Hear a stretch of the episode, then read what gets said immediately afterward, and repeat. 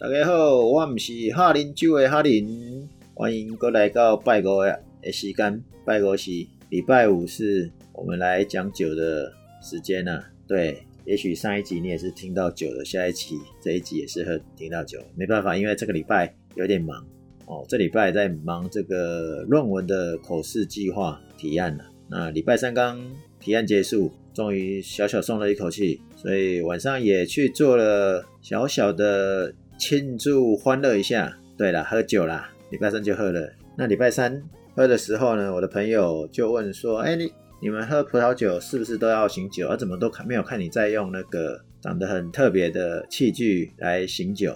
哦，那我当然知道他在讲的是醒酒器啦。所以我们今天礼拜五，我们就来做醒酒器的资讯分享。那就算是新手一百问的问题。虽然我以前都是说。新手没事，不要用什么醒酒器了，先把基本的弄好，没关系。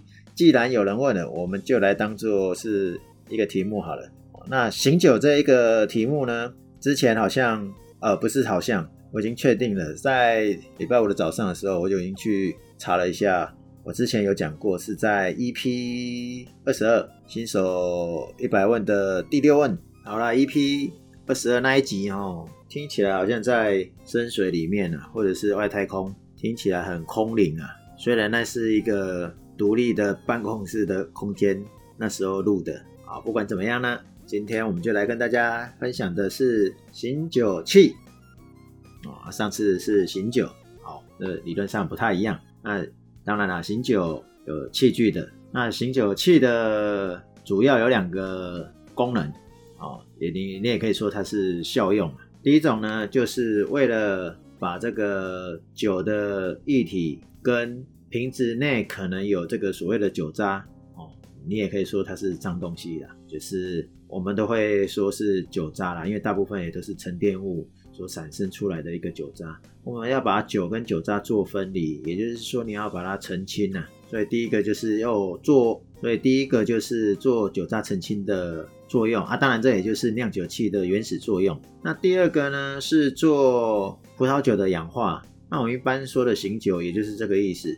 那醒酒器呢，通常它的肚子或者是它的底部会比较宽广，所以它的接触面积也比较大。哦，那一般来讲，呃，这个叫在醒酒器里面醒酒的目的，就是要让它接触比较大的呃空气去做氧化。那如果你放在瓶子里面呢，我们就叫做呃瓶醒哦，瓶子里面醒，瓶中醒哦。啊，如果你放在杯子里面呢，就叫做杯醒哦。一般我们不会不太会建议瓶醒啊。你想想看，就是葡萄酒酒瓶的软木塞拔掉之后，那软木塞大概有多大？就是它的圆直径，它的圆形的那个直径有多大？就是接触面积差不多有多大？所以你要透过瓶醒，有点。慢啊、不对，是很慢。葡萄酒醒酒的目的就是最主要就是啊，要让它空气接触面要多嘛，哦，然后另外一个刚刚呃有讲的就是说，把软木塞当它打开的时候，它是要让它的味道重新这个叫做 refresh 清新一下，因为软木塞有可能坏掉，所以呢，软木塞的味道你把它打开，然后倒到醒酒器里面。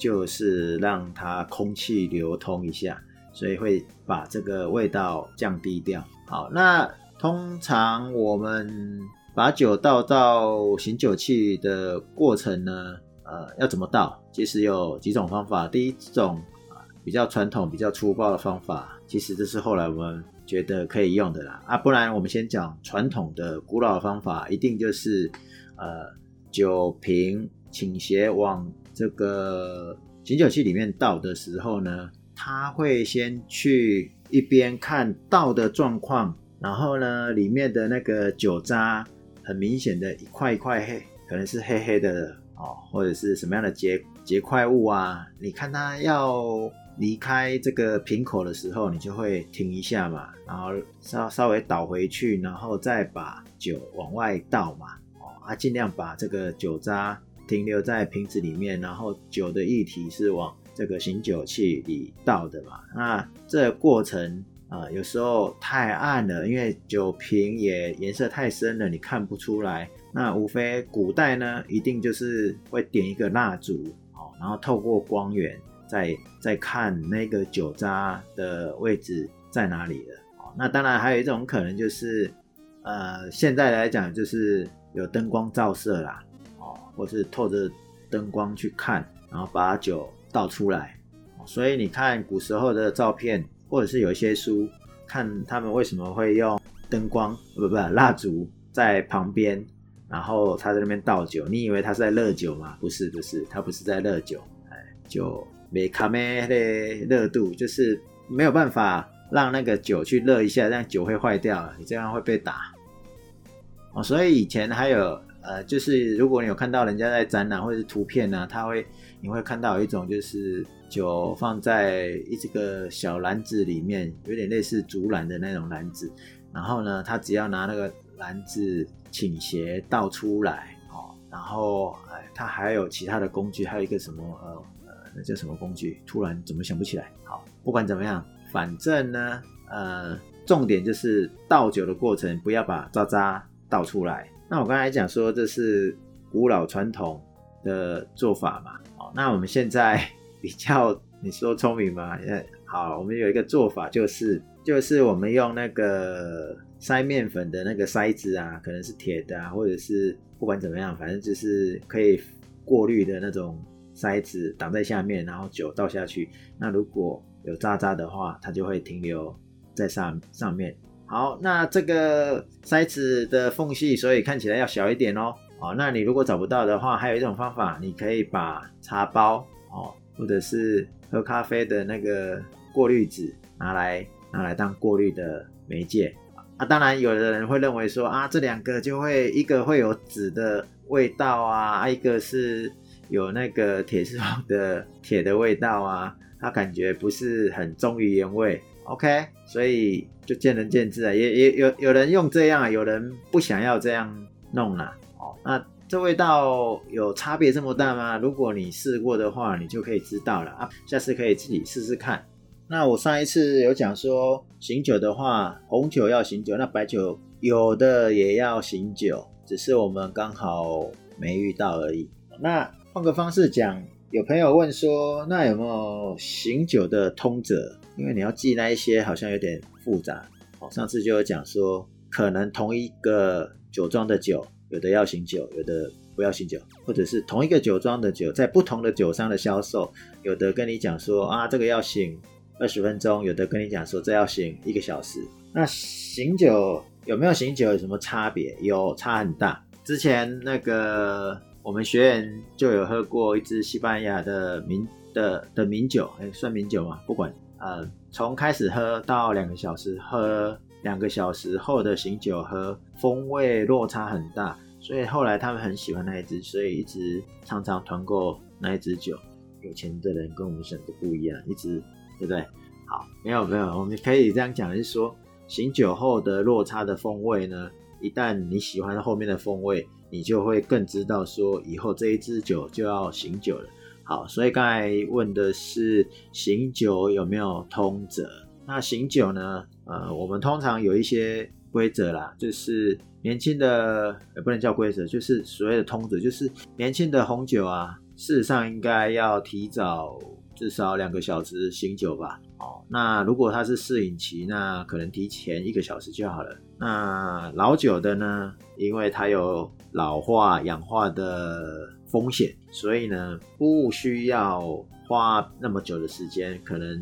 提前醒酒就好了，提前几分钟就可以了，甚至甚至你也可以不要醒，在瓶中慢慢醒也是可以。那这个跟我们一般很多人的观念刚好是不太一样的。很多人认为老酒是需要醒酒，对，老酒是需要醒酒，所以老酒要看它的结构是不是坏错起来了。你想想看，一个七八十岁的老年人，有的七八十岁的是很健壮的，有的是。那个这个这个叫做弱不禁风哦，一推搞不好就倒倒了，骨头就断了。一样的道理，在葡萄酒也是这个样子。所以醒酒这件事很吃什么经验？我刚才就有讲说，呃，有的同一支酒，但是不同的酒商他可能会有不同的答案哦。我要讲这个一个小小故事，让大家趣味一下。之前我去法国的时候，然后遇到呃，或者是在一些场合上有一呃这个品饮的机会，遇到一些酿酒师啊，酿酒师我就会跟他们讨论说啊，你们家的酒需要花多久时间来醒酒？那假设有的酒喝过了，那刚好遇到酿酒师，那你更兴奋了，因为好不容易可以看到酿酒师，对不对？酒的魔法师本的这个本人嘛，那我们就问他，呃，哦搞不好他说哦，这个是二十分钟，那我就会跟他讲啊，我有试过四十分钟啊，一个小时后他的风格怎么样怎么样，那他也不会嘲笑你，或者是他也不会觉得怎么样，他只会说哦。好啊，不错啊，那我下次也试试看好了，因为他也没有试试过是这样，因为他是以他决定的口味，他用他决定或者是当下的口味来决定说，哇，这样就很好喝了。但他可能没有试过其他的时间点，所以有些醒酒的时间其实也是实验实验而来的哦。那至于说，像我刚才讲说，你要花这个时间来醒酒嘛，那。在餐厅怎么办？那在餐厅呢？呃，我记得我上一集有讲说，呃，这个侍酒师会倒一杯来喝看看，看看酒没有坏。事实上，厉害的侍酒师呢，在短暂的时间里面就已经知道这支是需不需要醒酒，因为并不是每一支酒，呃，他们都倒背如流啦。啊。当然了，你餐厅自己进的，总是要知道一下这他今天上来的这一支需不需要醒酒。那当然，我刚才讲说酒有这么多种，那如果你这餐厅进的品项很多的时候，你也不见得有可能每一支都记得很住嘛。好，那他们的方法呢，通常就是倒一些在他的杯子里，他的杯子通常都是比较大杯的，那目的就是最前面有讲的，就是为了让酒液的接触面积最大，氧化跟空气接触嘛。那他在里面，不管是闻或喝一口，就会知道说是不是值得呃做这个醒酒的动作。那我上次有讲嘛，你不要以为他喝一口，为什么你买的酒他要喝一口？因为他要帮你确保品质嘛。那当当然当然上次也有讲过，可以听上一集。好，那还有一种就是他们称之为这个两段式的醒酒，应该是这样讲吧。应该叫做两段式的嗅觉分析哦，他们会把我刚才讲的是，他们把酒倒出来倒大的杯子嘛，那他可能闻过第一遍以后呢，然后再把酒放在啊阴凉通风处，然后等个十五分到二十分左右再闻一次，如果味道变好变比较好，那他就确定这支酒要醒酒。那如果变得比较差，那他当然就知道啦，就直接开喝啦，不需要用醒酒器啦。哦，那这个是如果你在家里跟朋友，或者是在朋友的私人场合，你可以这样子。在餐厅的话就不见得啦，哦，不见得会这样子，因为你就必必须很依赖侍酒师的功力，那当然也包含他的选酒功力，或者是他的应对功力。那一支酒到底要不要醒？不然有这么多专家是做什么？他们就是靠他们以前的品饮的累积哦，品饮包含记录啦、经验啊，都是啊。好，所以一支酒到底要不要醒酒，是吃功力。那有没有再更简单一点？有有有有有有，但是这很少人用。因为用的通常有的很不准，例如说波尔多的酒就是要醒酒，勃艮第的酒就不需要醒酒。哎，有人这样讲，我不，我并不是觉得一定是这样子的啊。那如果你说单宁比较重的需要醒酒，OK，我这个认同。那不好意思，很多人不知道什么是单宁，或者是还没有喝之前，你不知道什么是单宁。还有人说这个味道比较芳香型的也不需要醒酒。我要停留一下，我要想一下，嗯，如果用白酒的话是很有可能啊，那如果用红酒的角度的就不见得了。我这种感觉很很像，也有人说勃艮第的酒不需要醒酒，哇，这个可能就大错特错了。勃艮第的酒很多都蛮要醒酒，怎么会不需要醒酒？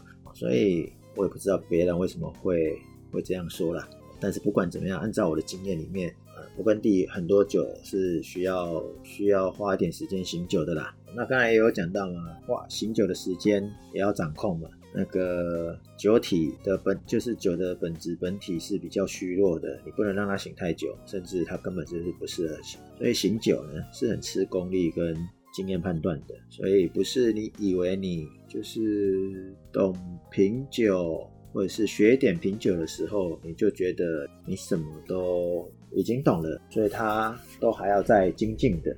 那白酒刚刚有讲白酒要醒吗？呃，以前我有讲说白酒有的也要醒，的确，那白酒有没有什么方法？也没有。但是如果以区域的话，波尔多很多白酒都是呃呃不能叫都是，有很多它的波尔多白酒是需要醒，例如说这个格拉夫啊，或帕帕索尼奥纽是帕斯克北奥娘这里的酒，呃白酒呢，呃醒跟不醒，其实很多人是分辨不出来。但是这里的白酒醒了以后，你的回甘味哦，或者是有额外的多一层的变化，复杂的变化出来，是很能很让人惊艳的。我曾经也喝过勃艮第的小豆内，对，喝哪一支我怎么忘记了，就是不小心醒酒之后，突然觉得这支可以再买，因为醒酒后的风味是跟醒酒前的，你会觉得醒酒前它比较没那么。呃，明亮跟回味哦。那香槟有没有醒酒？哎、有的香槟是需要醒酒的。香槟醒酒的目的是少一点泡泡，你才不会喝那么多泡泡。但香槟不是就是喝泡泡吗？对，香槟是喝泡泡。但是其实更多的香槟泡泡是用看的，不是叫你喝的，因为喝很容易饱嘛，很容易胀气。那香槟其实你要喝的是它的果香。或是清爽度，而不见得是喝它的泡泡哦。那甜白酒需要醒酒吗？甜白酒有的甜白酒也是需要醒酒的，因为它的风格就是不一样。好，不管怎么样呢，醒酒的目的是要让它一部分的二氧化硫的那个味道散去啊。我刚才都讲醒酒，听起来印象中好像比上次讲的更多啊。那醒酒器有没有选择？因为有很多种。有长相很特别的啊，有很多是很艺术啊，哦，那当然每一种都有它的功用啊。例如说，有的是做装饰用的，有装饰又可以用，就一举数得。我只会用两个参考点来看啊。第一个呢，就是好不好清洗，这一点就很重要。第二个，我就会看要花多少钱买。你想想看啊，我刚才讲说醒酒的目的就是面积要大嘛，那面积要大。如果你不注重外观，面积要大，可以选择的器具有多少？你煮不煮饭？煮饭的那个电锅也不可以用，可以呀、啊，但是不好看呐、啊，哦。然后还有什么状况？酒是要维持某一个温度的啊，你能不能让它外缘冰镇，继续保冰保冷？所以品酒器的外观，它的选择呢，其实就很有限。当然你可以选那种很。玲珑，呃，不是要玲珑有致的这个那个造型，但是你知道吗？万一它弄破的时候，你会更心痛。所以通常我们都会选那种底比较宽的，哦，然后这种叫做飞碟型，下下方是圆圆扁扁圆形的那种，就是酒的酒瓶的那个瓶口，然后直直的，然后下面是肚子大大的，然后还有一种叫做呃鸭嘴。鸭形，鸭形就是一个鸭子的那个长相，它就是长得像鸭子，所以才叫鸭形啊。哦，就顶多就这两个啦。啊，这两个就以碟形的是飞碟形是普遍的，然后也最相对比较便宜的啦。那个大卖场很大的那种大卖场，有时候那个特价都好卖，什么卖一千以内也有，八九百，我记得我买过了。那如果你想要用那种 XO 有没有胖胖瓶，中间肚子很大的那一种，那也 OK 啊，只是你要看一下容量啊，哦，因为你一支酒七百五十 ml 的酒，那你倒到 XO 的，你的 XO 到底有没有洗干净啊？哦，这用便宜的方法啦。那我刚才有讲，你要考虑到要冰镇的话，那有像如果是白酒要冰镇嘛，那像红酒也有的要冰镇啊，你要维持。那个固定的温度，你不能让它一直上升啊，上升到那种超过十八度、二十度，那酒的味道又不一样啦。好啦，品酒就是一种艺术啦，是一种品味。好，所以才会要求这些细节，因为它都会影响到这个，影响到了这个风味跟口感。好，今天就跟大家分享这个醒酒器，当然还有带了一些醒酒的，也许上次并没有讲清楚的的地方。那那今天就先到这里，那我们下次聊，下次新手一百问再来继续帮大家想问题。如果大家有其他问题你要发问，你也可以留言。就先这样，拜拜。